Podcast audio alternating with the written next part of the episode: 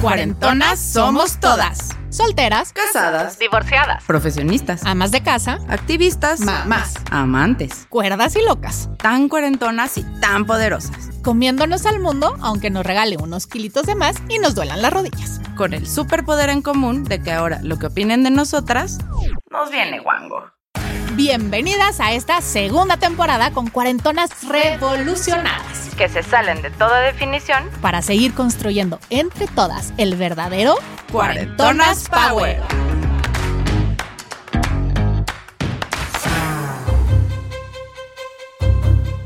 Los niños, la escuela, el trabajo, las clases extraescolares, el marido, los amigos, la cena de trabajo, la comida familiar, el súper, la tarea, la dieta. En fin, la vida de cualquier mamá cuarentona que de algún lugar saca tiempo y cabeza para poder con todo. Y un día así, sin aviso, la vida le pone un alto. Que contra toda su voluntad se convierte en una segunda oportunidad. Hoy está con nosotras una cuarentona increíble. Que un día le tocó dar vuelta en U en donde parecía que el camino se había acabado. Hola, somos Mariana Fernández. Y Andrea Sordo. Bienvenidas a este su podcast de confianza. Abróchense bien el cinturón porque hoy tenemos de invitada a una cuarentona que ha ganado todas las carreras que parecían imposibles. Y hoy está en el podium de la más chingona porque literal, operada del cerebro, ha encontrado la fuerza y la cordura que muchas nunca logran alcanzar. Con ustedes, Natalie. ¡Hey! ¡Bienvenida! ¡Hola! Qué gusto que estés por aquí también, tan guapota, tan todo. Muchas gracias a ustedes. Tu historia es impresionante porque un día, así de la nada, todo lo que conocías cambió. Y aunque parecía por demás complicado, la vida te dice, no, esto todavía no se acaba. Y ahora tienes de repente que comenzar de nuevo. Exacto. Y otra vez retomar la vida que, que dejaste en pausa un momento. Cuéntanos, cuéntanos, cuéntanos. O sea, quiero empezar con una frase que me marcó muchísimo, que es, la vida es tan incierta que tienes que disfrutar cada momento de felicidad intensamente porque pues no sabes cuánto tiempo van a durar. O sea, es algo como muy trillado, pero al final es algo que, que pasa. Que de un día para otro, de un minuto para otro no te das cuenta y todo lo que tenías o tienes, ¡pup! Se te acaba y no sabes en qué momento lo puedes recuperar si es que lo recuperas. Pero bueno, justo hace un año me pasó algo muy marcante, me dio un me hizo me dio una embolia y a raíz de la embolia en el cerebro tuve un derrame cerebral que de un minuto a otro empecé a darme cuenta que ya no era yo la misma, por ejemplo, me quería recoger el pelo y el todo el lado izquierdo no me respondía. Ok. Y empezó, mi mamá me marcó esa mañana para ver cómo estaba, porque me iba a hacer un, un estudio y para ver cómo me había ido en el estudio. Y al momento que escuchó mi voz, ella se dio cuenta que había algo que, que no estaba bien. Y ya le dije, no, no fui al hospital a hacerme el estudio, como que ella no entendía por qué. Y al escucharme se dio cuenta que había algo y justo cuando me vio fue cuando me dijo, ¿sabes qué? Olvídate del estudio, yo te llevo a urgencias ahorita a que te revisen. Y en el camino buscando al- a un doctor que justamente me recibiera en urgencias para ver qué, pues, qué había que hacer, pues como que te empiezan a caer muchos veintes, es horrible porque según tú, o sea, yo sentía todo lo que sa- sabía lo que me estaba pasando, pero el cuerpo no me respondía, estaba sentada en la sala de urgencias esperando que me que llenara los papeles del seguro mi mamá o que algún médico internista me recibiera y de repente el- mi doctor de cabecera me dice, pero volteeme a ver y lo tenía del lado izquierdo y por más que quería verlo, no podía. O sea, entendía lo que me decía, sabía lo que tenía que hacer, pero el cuerpo no respondía. Oye, Nat, te habló tu mamá y tu mamá te dijo, no, nos vamos a ir a los... Pero tú te sentías así de mal, o sea, tú estabas consciente en ese momento de que estaba pasando algo gravísimo contigo No. o tú te podrías haber quedado en tu casa.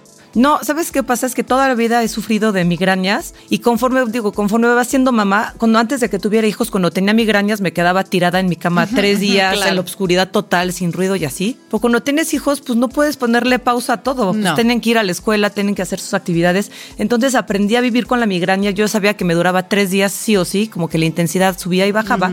Y era uno de esos días que tenía migraña, era como el segundo día. Entonces yo decía, ah, bueno, pues es como todas las veces. Claro, o sea, no le diste mayor No, importancia. No, Pues yo no lo pues, al fin- no, pues no, porque ya era algo que era muy recurrente. Entonces, pues no. Y entonces tu mamá te lleva, buscan a un internista en el camino, llegan al hospital y ahí es cuando te dicen, pero volteeme a ver.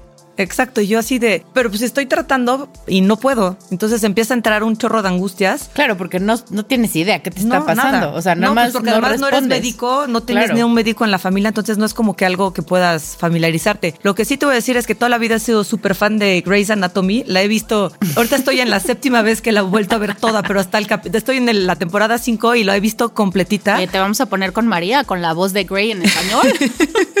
Estaría bien. Entonces hay cosas así que como parece muy tonto, pero yo veía en la serie que cuando pasaba tal y entonces te vas haciendo como una idea sin saber nada, porque también entonces te empiezas Claro. a preocupar porque no tienes idea. Sí, Entonces claro, es- y ya quiero ver que le digas al doctor, oiga, yo vi en Grey's Anatomy que...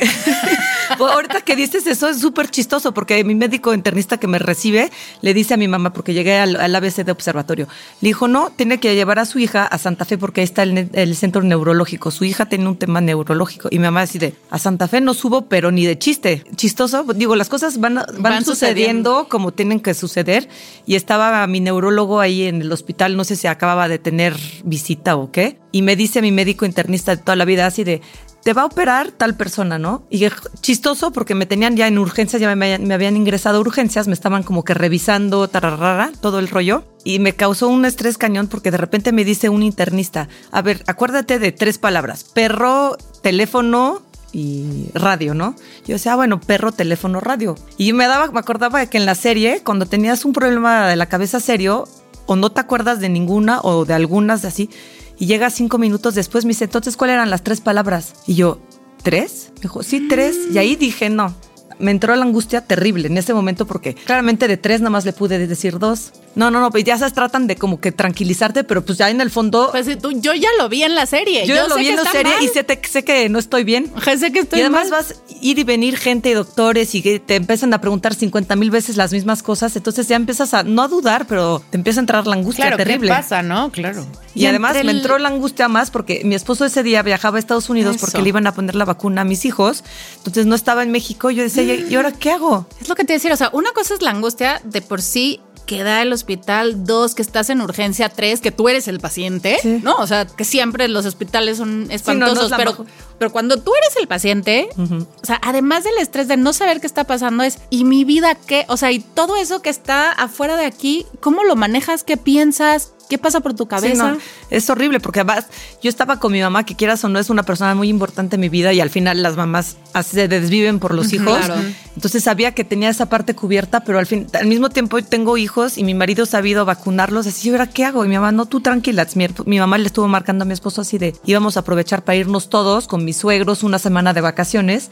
Y aterrizando, mi mamá le dice, no, pues pasó tal, Natalia está en el hospital, que no sé qué. Entonces mi esposo está en la, en la así, en la di- disyuntiva de qué hacemos. Me regreso con los niños, los dejo, dejo los niños con, mis sue- con los abuelos y ellos se regresan después. ¿Qué hacemos?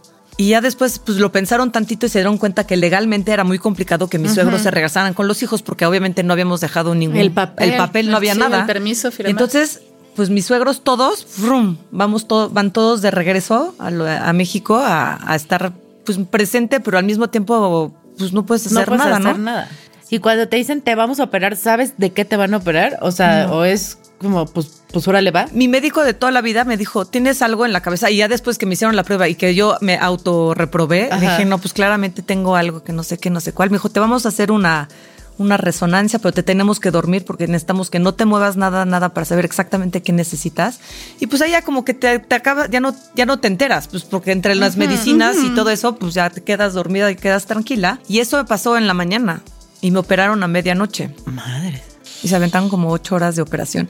O sea, estuviste 12 horas en estudios para saber Es que ¿Qué además hacer? te digo que yo me, me- como no me sentía tan bien ese día, dije, "Ay, seguramente me falta, no cené bien, entonces me comí una manzana y tomé Gatorade para según yo. Entonces, pues tampoco te pueden operar si no estás en ayuno. completo. Entonces me tuvieron ahí haciendo estudios y para ver exactamente qué había. Entonces mi médico le habla a un neurocirujano y entonces se acercan y entre todos hacen como un plan de, lo- acción. un plan de acción de qué es lo que vamos a hacer, sí. Y te meten a quirófano a medianoche. Como a medianoche, sí. 21 de febrero.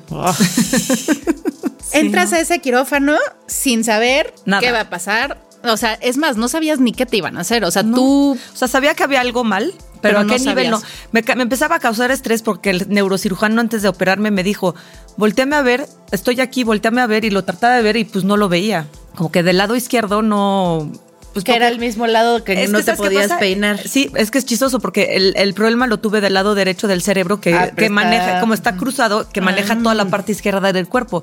Todavía me dijo el neurocirujano que cuando entré al quirófano, los ojos los tenía jal- Jalados. jalados a la derecha y hasta que abrió el cerebro se dio cuenta que mis ojos como que se le señalaban el lugar exactamente donde tenía, no sé si la embolia o, o el derrame, sí, impresionante, sí. Y tú entras sin un diagnóstico claro, pero tu mamá sí sabe. Sí sabe y, y le cuenta a, y a Alejandro, a mi esposo y Entonces no me puedo imaginar esa angustia. No, mis hijos cuentan que en el hospital mi esposo estaba destrozado. De por sí él es súper sensible. Me decía, mis hijos, es que mamá, papá estaba llorando y yo no, yo no sabía ni qué decirle para que no llorara. Y como que lo querían ayudar y pues también ellos estaban tristes, agobiados, preocupados. Y que ellos todo el tiempo le preguntaban a su, a su papá, oye, ¿qué puede pasar con mi mamá? Como que le preguntaban el peor escenario y él quería ser como fuerte con ellos, así de no, se va a recuperar. Y le tenía que decir, pues lo peor que puede pasar es que se muera. O sea, sí habló tal cual. Y sí, pues Y que podía pasar, Y podía pasar, por supuesto. Si No me daba un- una muerte cerebral, pues sin la cabeza, pues el resto del cuerpo no, no, funciona, ¿no? Pues no. Eso lo- ahorita lo digo como muy fríamente, pero llevo un- una serie de Claro. terapias de así que para poderlo, para poderlo hablar. Pero bien. llevas nada. Sí. O sea, el tema es verte tan bien y como Sí. decía Andrea, tan guapota, tan perfecta, tan tú. Sí. Decir, no llevas nada, nada. No, nada. Despiertas. De- despierto, bueno, me despiertan, después me meten a terapia intensiva. ¿Cuánto tiempo estás en terapia intensiva? Pues no tanto como cuatro días. O sea, así. Pero yo creo o que- más perrucha.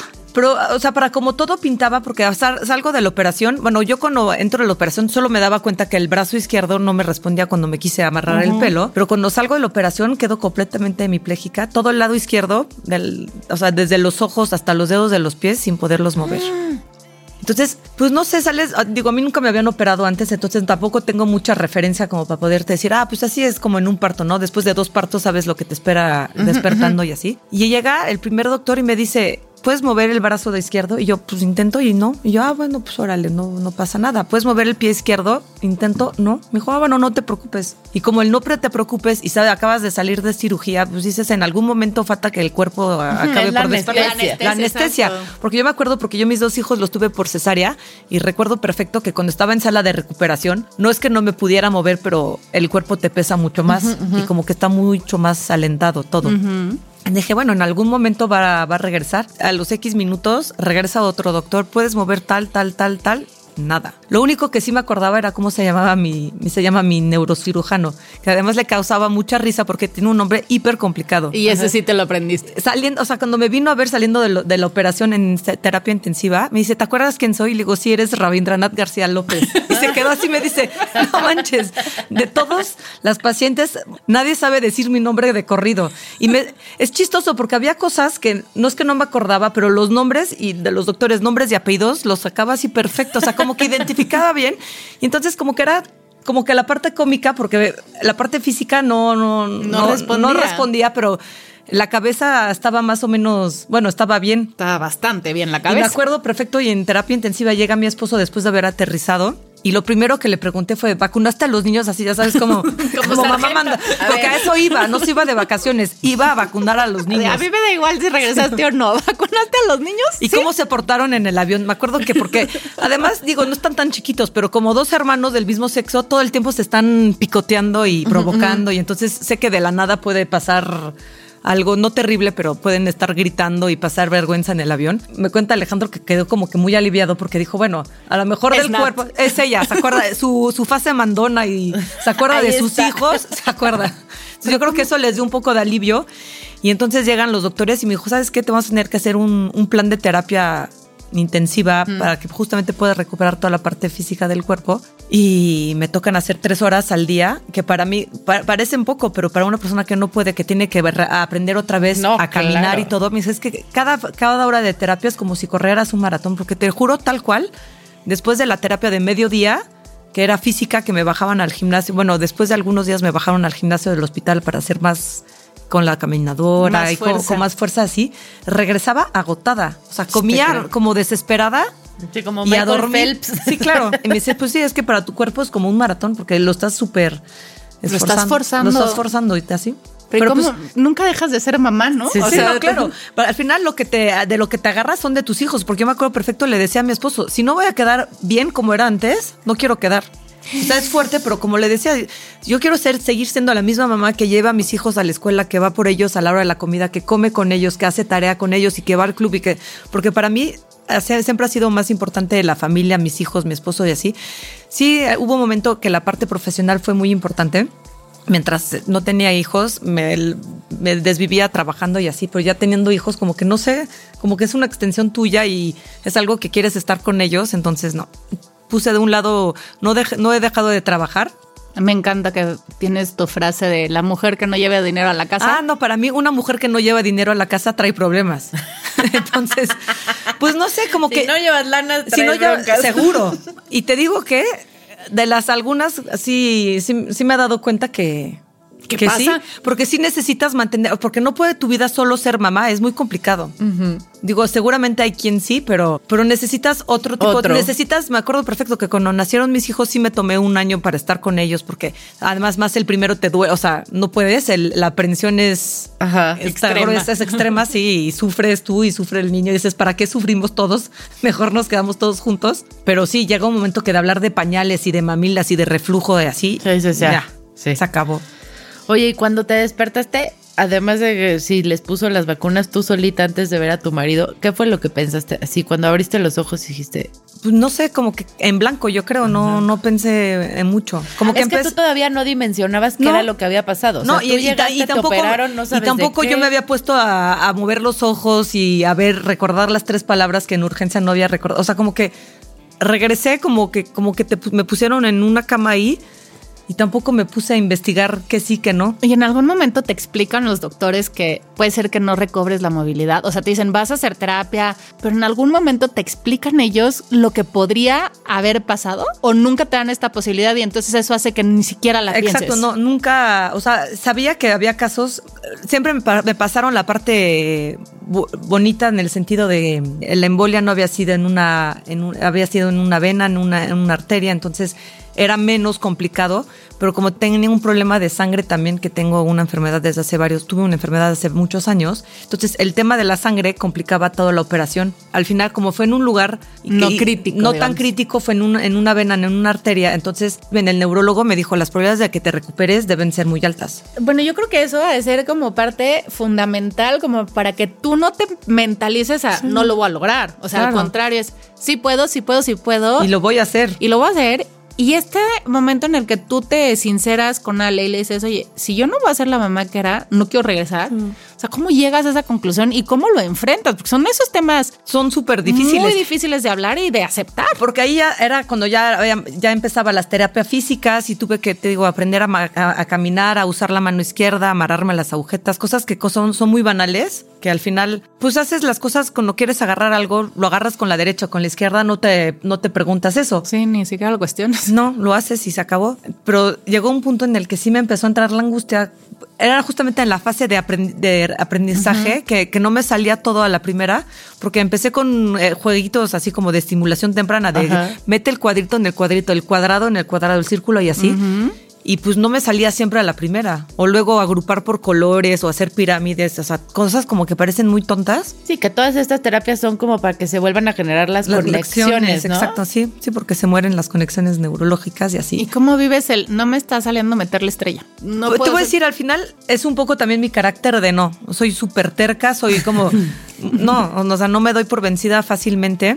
Y también de, la- de la gente que te rodea, yo veía a mis fisioterapeutas y me decían, no, pero es que vas muy bien, fíjate qué tal, ra, ra, ra, ra". Entonces también como que te empuja. Te voy a decir una cosa, entré y estaba tan mal todo que cada día que podía hacer algo era como todo era una fiesta. Entonces Claro, nunca padrísimo. tuve nunca tuve momento para realmente pensar. Todo este momento de reflexión lo tuve entre las dos cirugías, porque en la primera me retiraron una parte del, del cráneo, bueno, la mitad del cráneo del lado derecho, justamente para que el cerebro pudiera inflamarse, hincharse lo que, lo que necesitara para vuelvo, volver a regresar. Y me acuerdo justamente en toda esa frustración que las cosas no me salían, el neurólogo me dijo, sé paciente porque hasta que el cerebro no se desinflame, hay muchas cosas que no vas a poder porque ahorita está como que, así es, eh, como que atorado, no puede respirar y si lo fuerzas mucho te vas a desesperar. Cuando se va a ir deshinchando vas a ver que poco a poco vas a recuperar todo. Y tal cual, mejor a, lo- vas a, los siete días vas a estar, eh, tu cerebro va a estar ya más o menos como debería de estar. Y como por ahí del sexto, quinto, sexto, es cuando no te puedo decir que ya caminé, pero fu- ya movía mucho más todo en general. Entonces dije, ah, ahorita te entra... Claro, empezaste una a ver que los tiempos que te marcaban también eran tus tiempos de rehabilitación y, Y, que eso te necesita daba el cuerpo recupe- toma- Claro. No, claro. darle chance de recuperarse. No, claro. Y luego me dijo el doctor, pues te tienes que quedar como un mes para justamente porque necesitas tres horas de terapia, no sé qué. Y, aquí en el hospital es donde es lo mejor porque es me- justamente lo más importante es la terapia. Entre más terapias hagas y a, a- a más corto plazo, bueno, más cerca del evento es cuando más rápido vas a recuperar todo, todo lo que llegaste a perder. Ojo, porque si lo aplazas mucho, pues ya como que el cuerpo sí lo vas, va mejorando, pero lo- muy, dilu- muy diluido. Entonces te pasa esto, te operan y de, de la operación te quedas en Me el quedo un hospital mes. un mes. Sí, porque además luego también me tenía que estar checando la sangre por el tema que me había dado Ajá. hace 20 años. Entonces dije, ¿para qué voy a estar entrando y saliendo del hospital? Mejor me quedo, hago mis rehabilitaciones, me dedico, me enfoco a lo que tengo que hacer.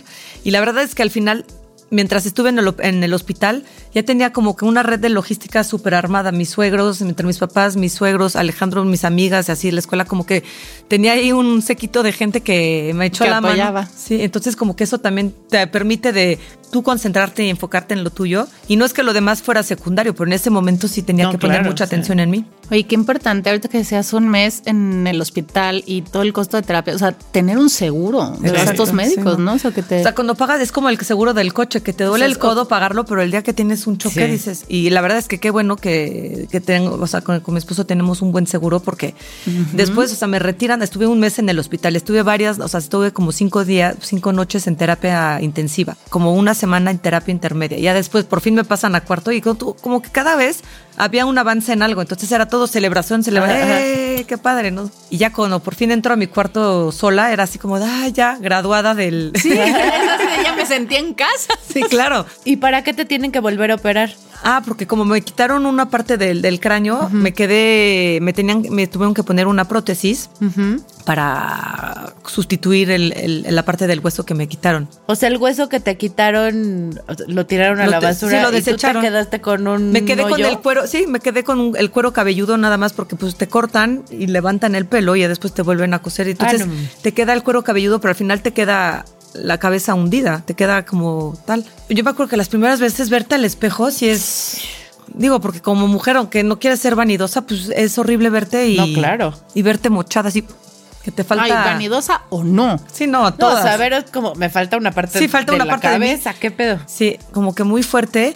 Y me dice el neurocirujano, no, no te preocupes porque vamos a hacerte una prótesis exactamente a tu medida y ta, ta, ta, ta. La mandan a hacer a Estados Unidos. Y entre el tema del seguro, digo, que bueno, porque teníamos el seguro, pero al mismo tiempo el seguro como que no, trae, no tenía prisa porque pues una prótesis sí cuesta una lana y el proveedor no te hace la prótesis si no pagas por lo menos el 50% del anticipo, que, que me parece muy correcto y todo. Pues yo estaba desesperada porque en el Inter, entre sin prótesis y con prótesis, la verdad es que como al final el cráneo te das cuenta cada parte de la importancia que, que tiene Que en el tiene. cuerpo es impresionante porque el, el- el cráneo lo que hace es que protege el cerebro, que es como lo más, como Lo que más el tercero, delicado. lo más claro, delicado. es lo que te iba a preguntar. O sea, si, si te está tapando nada más el cuero cabelludo, es como los bebés Los con, bebés la, con la mollera, mollera, ¿no? claro, cuando tienes un bebé, la mollera la cuidas como oro para que nadie les se la vaya a hundir y así. O sea, pero qué terror que va- no vaya a granizar y te caiga. O sea, sí, no, yo, yo que me la vivía en el club de fútbol con los niños, tuve que dejar de ir.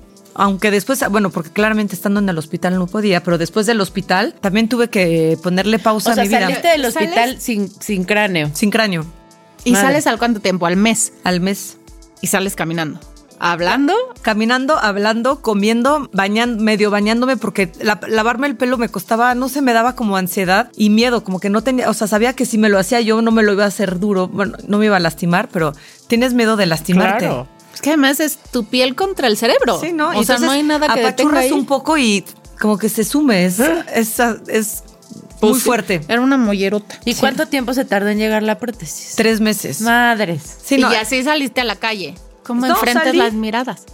Ah, lo que al principio súper complicado porque había quienes en la escuela sabía perfectamente qué me había pasado. Entonces era gente que yo sabía que le importaba porque estaba pendiente de mí, me mandaba mensajitos. Y había quien sabía, como que había escuchado. Que no. Como, co- como que no quería hacerme sentir mal.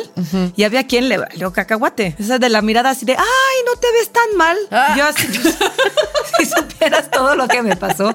Me veo perfecta. Claro, y camino y puedo hablar y pues, los primeros días, lo más difícil, ¿sabes qué? Era para mis hijos. El grande me decía, mamá, pero pues quieras o no, tenía una cicatriz enorme en la cabeza. Y me peinaba y me ponía el pelo de lado. Y eso que mi papá, que son estilistas, habló mil veces con el neurocirujano. Le dijo, te encargo muchísimo que no le hagas ninguna puntada, ni le abras la frente, ni la rapes. Que nada más rapes la zona que necesites, pues no le vayas a rapar la mitad de la cabeza ni toda la cabeza. Porque ellos siendo estilistas les ha llegado cada caso en el salón que llegan con la cicatriz a media frente o rapadas por completo. Entonces, además de que luego tratas todo el problema de la enfermedad y que te duele y así, luego asume la parte física en la Sí, que... lidiar con lo te- físico. O es sea, ya súper Que difícil. Es algo que ni siquiera tiene que ver con la vanidad. No, Es- claro, pero es muy difícil. Digo, yo lo tuve a una menor escala, pero es una parte de mi proceso que sufrí muchísimo. todo el mundo te podrá decir, pero es que estás perfecto en Sí, salud. claro. Sí, y lo agradezco. Y eso no quiere que no esté completamente agradecida, Claro. pero, pero yo me veo al espejo todos los días. Y Y hay te, y te algo tienes que sentir bien contigo mismo para estar bien con el resto de la gente, porque la salud sí, si no tienes salud no tienes nada, me queda claro, pero si tú con lo que ves ¿No estás, estás? eh, no estás, pues no estás para nada. O sea, la cabeza no conecta y no siguen las emociones, y no siguen los comportamientos y no sigue todo. O sea, sí la- al final es- sí es un todo, el cuerpo, la mente, o sea, es como este muy trillado, pero sí es cuerpo, mente y, Y alma. espíritu. todo. Ajá, espíritu. Espíritu, todo junto, porque si no, no. Y me acuerdo perfecto que había quien me decía, ah, pero estuve muy, estuve preguntándole a, a fulanita cómo estabas. Le digo, entonces, si me conoces, ¿por qué no me escribiste tú Claro. de primera fuente en vez de esperar a que yo llegara? Y luego la típica, es que no quería molestar. Pues dices, bueno, ok, no te estoy diciendo que fueras al hospital a verme ni que fueras a mi casa, pero un mensajito no molesta a nadie, Claro. porque lo lees y lo contestas cuando quieres. Cuando puedes. O cuando puedes, o cuando quieres. Y si no, pues no contestas y dejas en visto y quedas como la, Como la la maleducada. La dañada, la dañada de la cabeza. luego Ya tienes un pretexto. "Güey, Me operaron del cerebro, no, No, mames. claro. Yo no lo leí. Sí, exacto. Aunque mi, el neurocirujano hizo un gran trabajo y cuidó toda la parte estética para que no tuviera ese trauma, me decía mi hijo, ¿pero vas a ir hacia la escuela? Sí. Y yo, pues, ¿cómo voy? Me dice, ¿no crees que deberías de ponerte una gorra? Entonces, la verdad es que para no causarle más conflicto, él me ponía, no me costaba nada, iba con mi gorra a la escuela a dejarlos. Y pues ya se me volvió parte de mi moda ahí con las, lo- las greñas largas y, y la gorra. Muy ad hoc, ¿eh? Una gorrita, mamá cool, deportista, recogiendo a los chamacos. Pues, Está bien. Y esta parte, cuando estuviste, por ejemplo, todo este mes en el hospital, que dices que tuviste como esta red de apoyo, ¿no te daba como un poco esta cosa de, ay, pues la vida sigue y- sin mí? Hubo un tiempo que sí me dio muchísimo miedo, porque sí decía, si me muero, ¿qué va a pasar? Sé que mucha gente pierde de, de papás de jóvenes y al final, aunque la mamá es una parte medular en la familia y así, pues hay quien ha- no ha tenido papás y la ha sabido sobrellevar. Sí me daba como miedo por la parte de mis hijos, porque pues tenían 7 y 10 años en ese momento. Entonces sentía que todavía estaban chiquitos, pero luego te das cuenta de todo lo que me pude haber perdido. Es ahí donde me cae el 20. Me decía, me dice la, mi tanatóloga, pues hay días que estás, hay días que no estás bien, hay días que aceptas, hay días que no, y todo se vale. Somos, las personas somos emociones y tienes que aprender a vivir con ellas y, y vivirlas. O sea, si estás feliz, vive f- muy intensamente. Si estás triste, no minimices, o sea, acepta la tristeza, pero trata de no clavarte en eso, que eso te, te echa a perder el día. Sí, claro, que después de algo te igual tan cabrón, todo el mundo Sí, te pues dice, sí. tienes que vivir Sí, todos no. los días. Y llega un amigo. momento-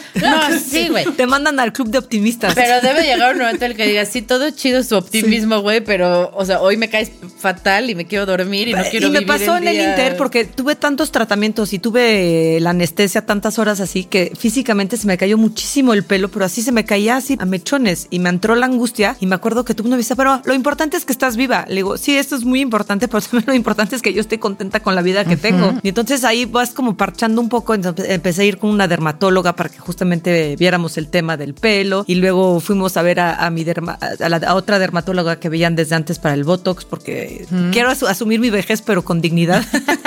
Ay, y yo, yo empiezo así de... de- Y entonces empiezo a, a reinventarme en mi vida, porque al final, pues mi vida estuvo pausada, pero no puedo decir fue es borrón y cuenta nueva, porque no es borrón y cuenta nueva. Regreso a una vida a donde mis hijos ya están en un ciclo con un esposo, con un- unos papás, unas amigas, toda una serie de actividades Sí, que después regresas y dices, ¿y esto qué? Yo no estaba enterada de Claro. esto, ¿no? Como Y te- entonces Pues es como- ¿Te cuesta reconectar esta vida? Pues es un poco difícil porque también en el trabajo pues me ausenté un buen rato, la verdad, y vuelves a, a retomar todo esto y es tener el miedo de, pues no de fracasar. Yo antes se tenía muchísimo miedo de, soy una persona ser, que odio el conflicto. Entonces siempre digo sí a todo con tal de no llevar la contraria con nadie. Entonces tenía ese terror tanto regresar a la oficina como regresar a la escuela y que me juzgaran. Hasta que llegó un momento que dije, me da igual lo que piense mi- la gente de mí. Y justamente eso sí cambió de mí que hoy por hoy ya no tengo miedo de decir que no. O sea, no te puedo decir que ya digo no así súper fácil, pero si hay algo que no me gusta, Ya te la piensas un poquito. no, lo digo, trato de buscar las palabras ah,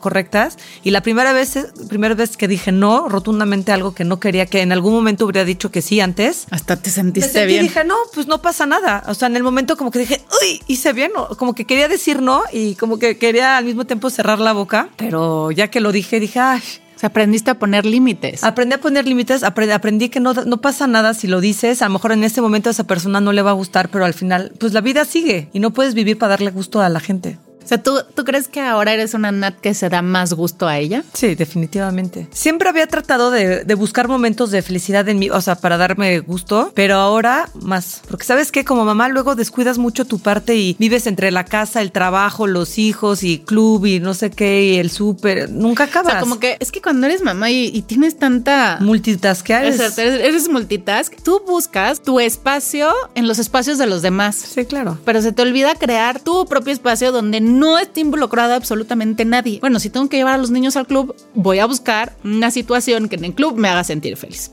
Solo a mí. Sol- ¿No? Entonces, sí. tienes como que, que regresar a eso y empezar como a, a disfrutar de ello, porque además luego somos, renegamos muy cañón de todo lo que tenemos que hacer. No, es súper importante darte tú tu lugar todos los días, porque si tú no estás bien, si tú no estás contenta contigo y si no te das tu placer, porque como mamá, vamos a ser sinceras, ¿cuántos minutos de felicidad te da tu hijo al día? ¿No? O sea, así cricket.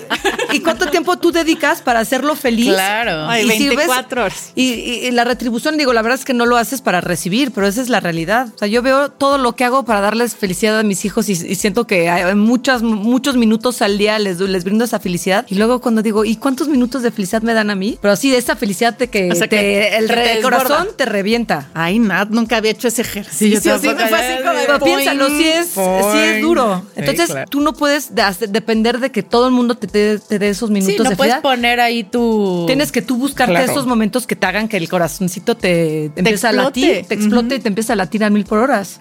Ay. Estuvo fuerte esa, Estuvo esa fuerte. reflexión. ¿Y si fue raquetazo, Nat? Oye, y dime una cosa. Pasan los tres meses y cuando te ponen la prótesis, ¿qué cambia? La verdad es que sufrí muchísimo esos tres meses porque justamente fue el proceso de adaptación, el verme abollada, la gorra, el regresar al club. que Quise compensar mucho tiempo mi ausencia, pero al mismo tiempo tenía miedo porque en el club los niños corren por todas partes, los balones vuelan y así. Claro, un pelotazo, no manches. Llegó al punto hasta que mi esposo me compró un casco de rugby y, y me dijo, mamá, obviamente no vas a ir al club con ese casco. Como el extraordinario. Es va así a la escuela con su casco. Obviamente no vas a ir así porque no quiero que la gente te empiece a preguntar. Y ya después dije, bueno, me voy a poner, me dijo, te prometo que voy a estar muy atento y le voy a decir a mis amigos que cuando No, jueguen fútbol chiquito. tengan cuidado de no tirar hacia donde estén, porque estamos todas las mamás ahí sentadas como en, en brochetita y viendo a nuestras bendiciones. Muy bien, mijo, muy bien. Síguele así. Pero la verdad es que sufría mucho porque sí tenía... pues, Te vi perfecto con tu casco y tu hijo así. No, mamá, por favor. Si de por sí me hacía ponerme la gorra para ir a la escuela y eso que me lo acomodaba bien para que no se me viera. Pues pues dije, también el, el llamar mucho la atención. Sí. Tampoco quería ser la víctima. Claro. Entonces, yo me acuerdo, el neurocirujano me dijo, no vayas al club, por lo menos tárdate un buen mes a que tú te sientas bien, porque el día que entres te van a preguntar 50 veces personas que ni te interesa, que nada más están ahí por morbosas. Por morbo, Sí, claro. claro. ¿Y cómo te pasó? ¿Y qué sentiste? ¿Y qué no sentiste? ¿Y por qué? Y ta, ta, ta. Y si puedo tocar, no Pues, sí, faltan, no. o Exacto, sea. seguro. Como las embarazadas que todo el mundo le quieren Sí, agarrar sí, la sí, panza para sobar. dices, Paren. ¿no? Y entonces me la pensé mucho tiempo. Y sí, el día que fui, tal cual, eh, panal con las abejas que todas llegaban y. Chiquises, no quiere este tipo de atención. O sea, Claro, no, pero ya ibas preparada iba para preparada para eso. Y te voy a decir, muchos muchas de las mamás del club también fueron como muy, muy allegadas y el día que salí del hospital me hicieron mil recados, mi cuñada me hizo todo un montaje con fotos y mensajitos que todo el mundo me había escrito y así. La verdad es que un súper detalle. Entonces al final había ciertas personas que de verdad estaban ahí porque habían estado pendiente y que querían. Tampoco podía hacerle el feo a todo el mundo porque porque había gente bien, bien intencionada. Yo sé que hay gente muy bien intencionada, pero a veces uno no está en el ánimo de atender a los bien intencionados. Sí, claro. Estoy yo lidiando con la emoción de entrar al club otra vez, cuidándome con mi alerta a que no me caiga un balón. Sabiendo este, que traigo la cabeza a la mitad. O sea, que no me puede traer mi casco. y aunque sea uno muy bien intencionado, Nat, yo creo que no somos lo suficientemente empáticos como para decir, pues si no me quiere platicar, que me platique que cuando quiera. Claro. Pincha fan, el mío de irte a fregar. ¿Y por qué?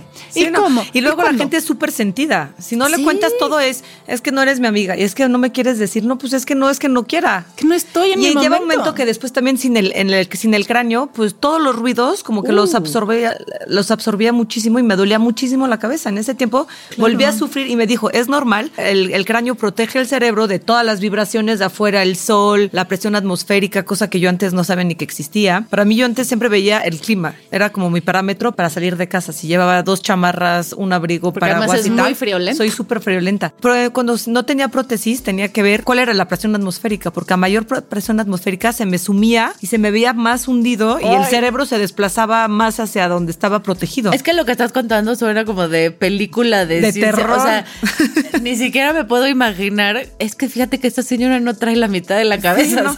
Pues, ahí siempre salía con la gorra, la verdad, para que justamente evitar el porque evitar la, el morbo y evitar la, la ¿cómo se dice? que me menospreciaran. Bueno, no menospreciaran, pero que la lástima, la lástima, pobrecita. no, quería entrar en el juego en el papel de víctima, porque nunca has sido víctima, entonces no, me interesa. pero estás de acuerdo que no no estás bien, no sales a la calle como que con te quedas mejor en tu casa. Y si algo hacías era plantarte en la calle, yo me la encontré varias veces comprando ropa, plantadísima, ella pues puesta, que dices, de verdad es que no cualquiera, Enat, no es fácil. Cuando tienes que te ¿Qué, motor te empuje y te jale hacia adelante? ¿Qué te jalaba? En realidad, mis hijos y luego ver todas esas personas que de verdad estaban cerca de mí, ver a mis papás, a mi hermana, a toda mi familia cercana, mis suegros, mi cuñada, todos es que estaban ahí muy pendientes, y que... Te hizo revalorar las relaciones. O sea, muchas veces somos como muy buscando rencillas por buscarlas, ¿no? Porque a uno le gusta. pues te voy a decir, es que es parte de la naturaleza humana. Cada quien tenemos nuestra personalidad y cada quien estamos hechos y hay químicas y en la química hay química o no hay química. No, no es mentira no puedes forzar algo. Por ejemplo, yo no te puedo querer mil y tú odia y tú cero. O sea, me tienes que. Ah, no. Querámonos las tres. Claro, no puede ser. Alguito. Exacto. No puede ser que. O sea, si me quieres algo, yo te quiero algo, yo te quiero. O sea, tiene que ser más o menos. A lo mejor no la misma, intensidad, pero tú no me puedes querer a alguien y esa persona odiarte. O sea, eso no funciona. Pero sí, cuando estás en momentos de crisis, te pones a revalorar todas las cosas y luego dices que te luego te enganchas en tonterías tan básicas que dices, ¿de verdad? Gastar energía. Y también te das cuenta de un montón de cosas. Yo siento que eh, esas, esas crisis cuando te pasan cosas como de salud o cosas muy duras, como de la gente que pensaba, esa persona seguro va a estar incondicional, desaparece y la, que, menos más te imaginaste resulta que ahí está el super piel cañón, ¿no? también, ¿cómo te sorprende la vida con este tipo de crisis de, güey, yo no la veía porque no me gustaba cómo se peinaba y resulta que es una tipaza que ahí está. Claro, que siempre estuvo pendiente y ve cómo ayudarte todo el tiempo. Aprendí muchas cosas. Aprendí, por ejemplo, yo era una persona, súper, bueno, sigo siendo acelerada, que hago mil cosas, pero las tomo con mucho más tranquilidad. Yo antes vivía pegada al reloj. No, ya son seis de la tarde, tenemos que salir. O en la mañana, siete de la mañana, ya vístanse, siete y cuarto, ya lávanse los dientes, siete veinte, ya tenemos que salir. Todo el día corría. Ok. Cuando al final te dices, corres mucho, pero ¿para qué? Pues ya dejé de ser un poco intensa en esa parte, porque justamente no quiero que transmitir ese mensaje a mis hijos que viven acelerados, porque sí necesitas vivir la, vida con más calma. O tú sentías prisa todo el tiempo sin saber por qué tenías prisa. Sí, siempre corría. Siempre traía el tiempo encima y según yo nunca me, alcanzaba nada. Sí, que también a veces te das cuenta de yo corriendo todo el día y ¿qué pasa? Sí, nada. y llega cinco minutos tarde y no pasa nada, nadie la agobió. Y los demás llegan 20 más tarde, entonces da igual, ¿no?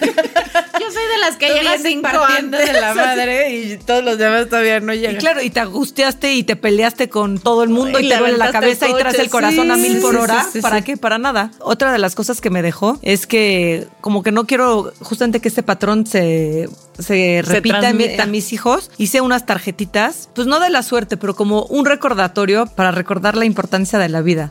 Bueno, de justamente como de ¿Cómo qué aprendizaje. dicen esas tarjetas? Ay, las traigo aquí si quieren. Eh, sí, sí queremos. Yo quiero sacar una. Ver qué me toca hoy. No es banal, pero es como un. No es como la suerte así de hoy te va a ir fatal, De quédate en casa. fortune. Sí, no, no tanto así. Al final son enseñanzas mías porque a raíz de todo la terapia que estuve us- usando, una tanatóloga, porque claramente la persona, Natalie que era antes del evento y la Natalie que fue durante el tienes que proceso. contar eso. Y después soy otra O persona. sea, has tenido tres Natalis. Más o menos, sí. Y entonces me dijo, pues tienes que dejar como algo marcado de cada etapa para que puedas cerrar círculos. Y al final por eso voy con una tanatóloga, porque tienes que ir cerrando círculos Wow. para dar la bienvenida a lo que sigue. Una de estas es esas tarjetitas que hice.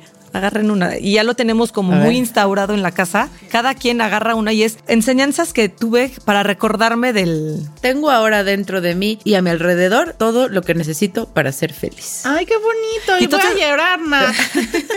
no ¿La sé si se Mariana? las quiero leer. Así de- Mira, soy una persona inteligente y capaz de lograr con éxito todas mis tareas y actividades. Point. Además, yo creo que si tienen un, un tema de vibra ahí, uno agarra Cada quien que agarra le lo que. Exacto, son como los claro. cuarzos. Tú no escoges al cuarzo, sino como que el cuarzo te manda Sí. vibra para que lo. Yo y creo que entonces lo haces con tus hijos. son frasecitas que justamente uno de mis trabajos fue así de que tienes que tener algo que te recuerda todo lo que viviste para acordarte justamente de esas en- enseñanzas y no recaer otra vez al mismo ritmo y tener que volver a sufrir algo y o vivir, volver a vivir el trauma para recordarte de lo que no tienes que hacer y lo que sí tienes que hacer. Entonces se me ocurrió hacer esas frasecitas para que justamente las van leyendo mis hijos, las leen ellos, pero las escucho yo. Entonces es lee tú, Mariana, y yo me acuerdo también, ¿Y esto a qué hora lo haces? antes de ir a la escuela, para que sepan ese día y les digo, no es que te va a ir mal ni nada, sino como... ejemplo, Acuérdate. Sí, no es. Acuérdate. Hoy no salgas porque. Sí, claro. Tu número de las 7 es 17, ¿no? Por ejemplo, la tuya, Andy, es tengo ahora dentro de mí y alrededor todo lo que necesito para ser feliz. Como cositas para recordarte que no necesitas más de lo que tienes De a tu alrededor. tienes. Todas estas frases son inspiración tuya, o sea, Sí, mucho de mi terapia fue escribir, porque um, siempre me ha gustado escribir, pero a través de la escritura como que te liberas mucho y luego Canalizas, lo- canalizas mucho y cuando lo lees te caen muchos ventes. Por ejemplo, cuando empecé con mi tanatóloga me preguntó que qué había hecho con la parte de mi... Y también me lo preguntó el primer fisioterapeuta del, del hospital. Me dijo, ¿qué pasó con tu pedazo de cráneo? ¿Lo pediste? Yo, ¿Para qué? ¿Cómo? Exacto. ni se ¿cómo? me Ni- hubiera ocurrido, ¿eh? Así le contesté, le dije, no, nunca se me ha ocurrido, no sabía. Me dijo, es que hay mucha gente que cuando la- los operan, el apéndice o cualquier cosa, piden su, su Ay, no, parte, porque hay gente que hace como todo un Oigan, ritual de despedida y así. Regrésenme mi vesícula.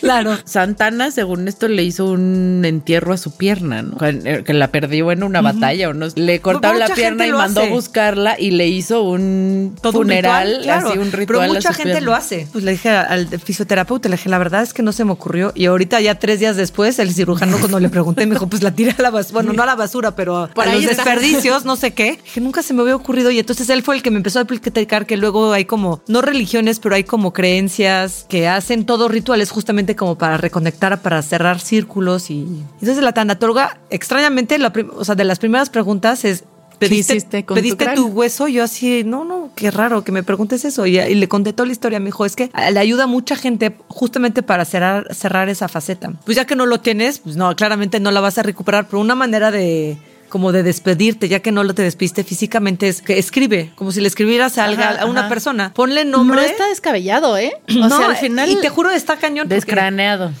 No está descraneado.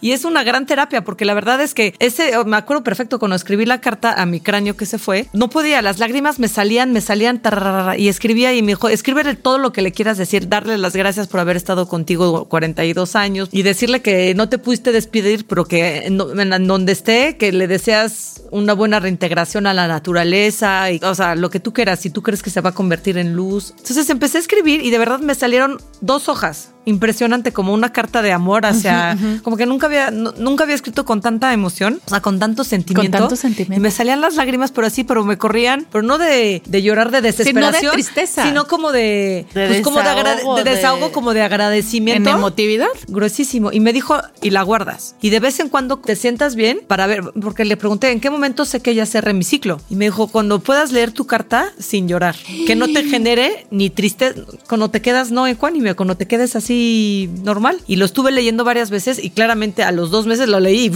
o sea, olvídate, las cataratas aquí de Niágara. Y me dijo, y el día que la puedes, es como el- la señal de que ya cerraste ese capítulo de tu vida y puedes hacer el ritual que tú quieras. Normalmente la gente lo que hace es que la quema como para despedirse. un- la lees una última vez, la quemas, la entierras o la echas donde la quieras hacer con ella, como un- la- las cenizas de una persona, como tú quieras. Y yo la verdad es que ya la he leído varias veces sin llorar y no la quise destruir, la quise guardar porque después decidí yo de darle la bienvenida a la prótesis porque dije también... Claro, es lo que te iba a Claro, decir. Porque dije, está bien, me despedí del que se fue y el que llega también le tengo que decir a dónde llega. Claro. Entonces ya le empecé a contar, también le escribí una carta mucho más corta y, y ahí las guardé las dos juntas. dije, no, porque al final es el antes y después y son juntas, o sea, es parte de mí, no puedo ni quiero deshacerme de ellas. Entonces las Claro. tengo como ahí guardadas.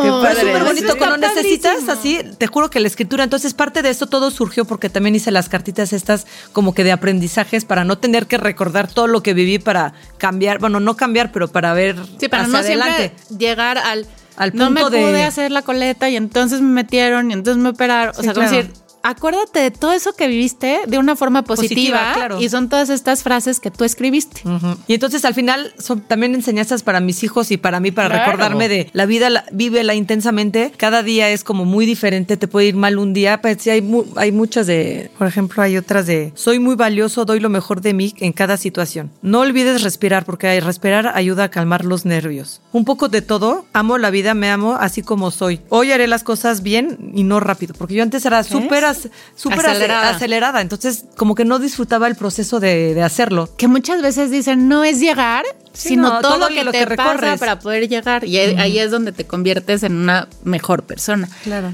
¿Cuál es la similitud entre las tres Nat? Te voy a decir, yo siempre he sido como muy dadivosa, siempre me da, eh, me encanta dar y eventos como estos te hacen tocar todavía tu parte mucho más sensible, más profunda. He, que- he querido ayudar, ayudar justamente a muchas personas. Cuando yo estuve en el hospital, en la NAT de en medio que estaba entre la- las dos operaciones, una amiga de mi mamá me regaló un libro que me marcó muchísimo que se llama El coma que parecía punto final. Y agarré el libro, pues te llega muchísimo porque es la historia de un chavo mucho más joven que yo que se va de fiesta con sus amigos y sin saber ni por qué, ni, ni por deberlas, ni temerlas, pum, le dan un botellazo en la cabeza y cae tirado al piso. Entonces se lo llevan al hospital y dice, este niño tiene horas de, de vida y él sí lo operan y entra en coma mucho tiempo en el hospital. Y además em- te empiezas a leer la historia y la empieza a contar él y luego la cuenta la mamá y de repente al final él retoma el libro cuando ya retoma conciencia porque estuvo en el hospital igual en el ABC de observatorio. Entonces como que hice todavía más clic con él Claro, porque tenías dije, como en una de esas mi neurocirujano fue el suyo, le pregunté, le dije, ¿no fuiste tú? Y me dijo, no, pero le impactó también mucho la historia. Y son detalles así que al final este, este chavo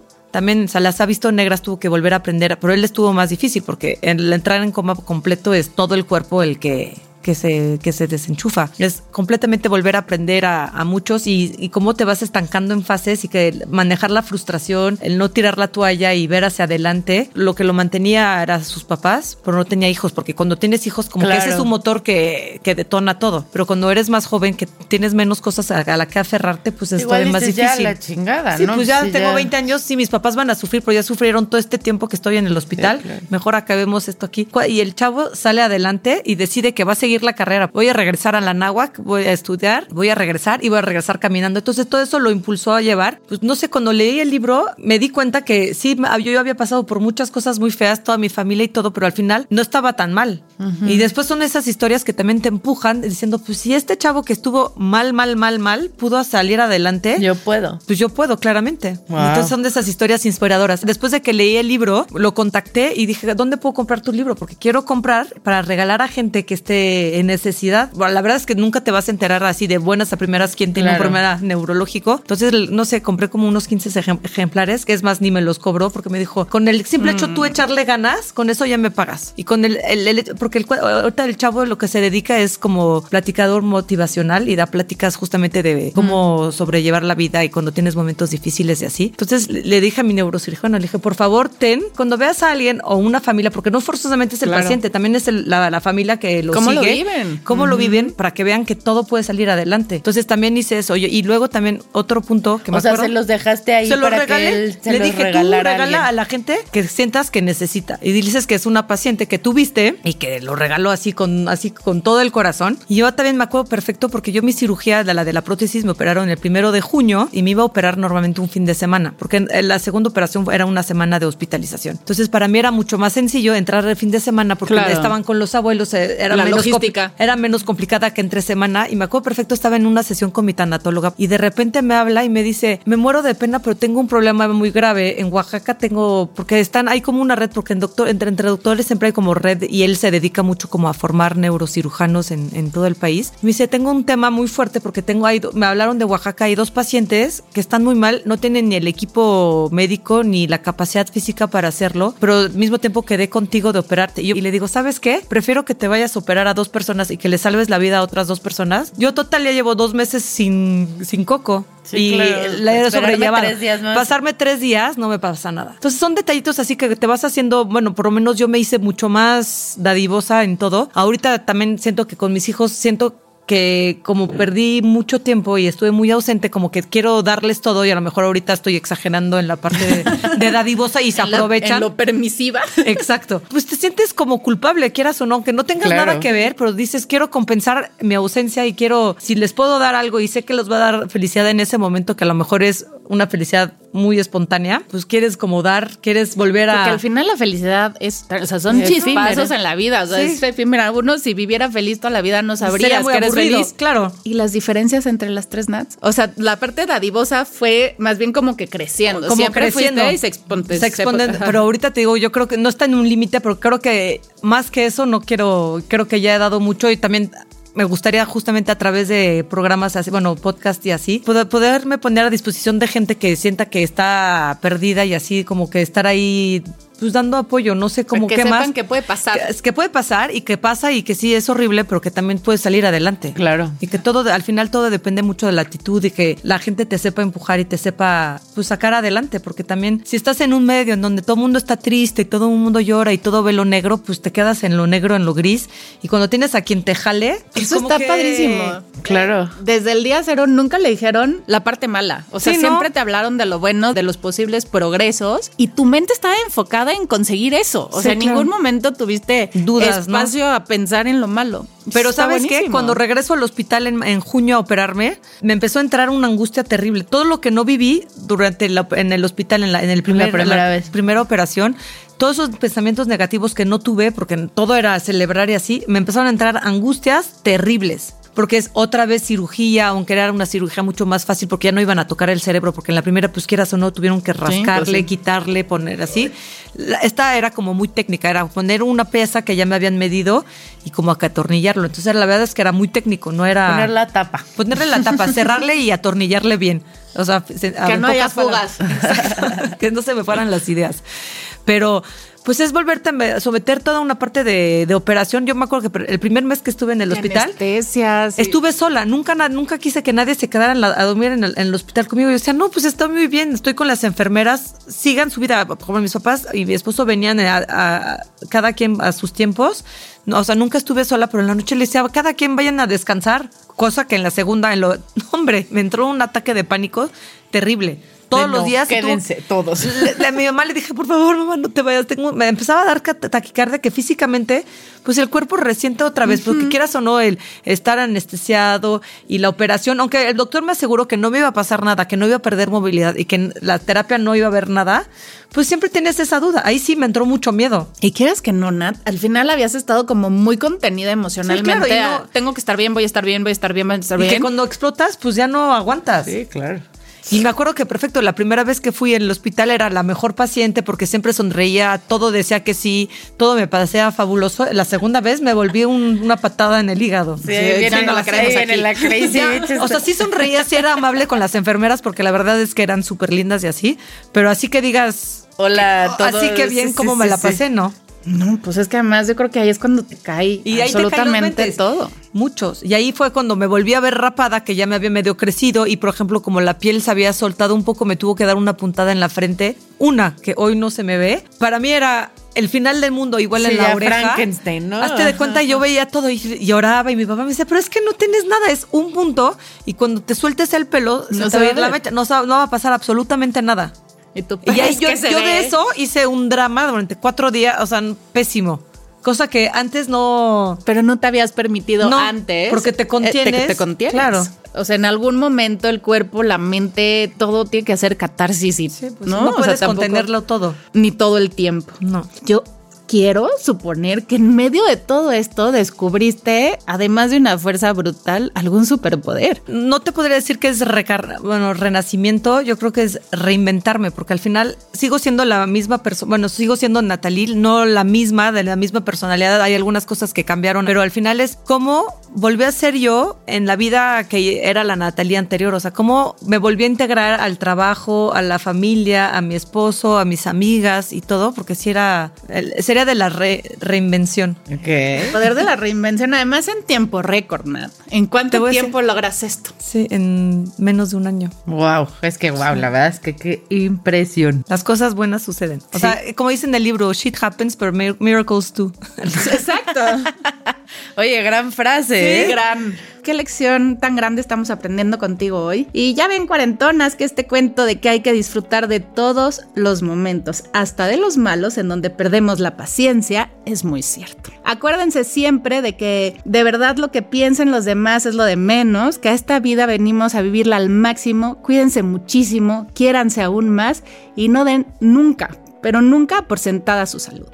Nat, mil gracias por venir a contarnos tu historia. Nos encanta verte tan, tan, tan bien, tan, de verdad no lo puedo creer.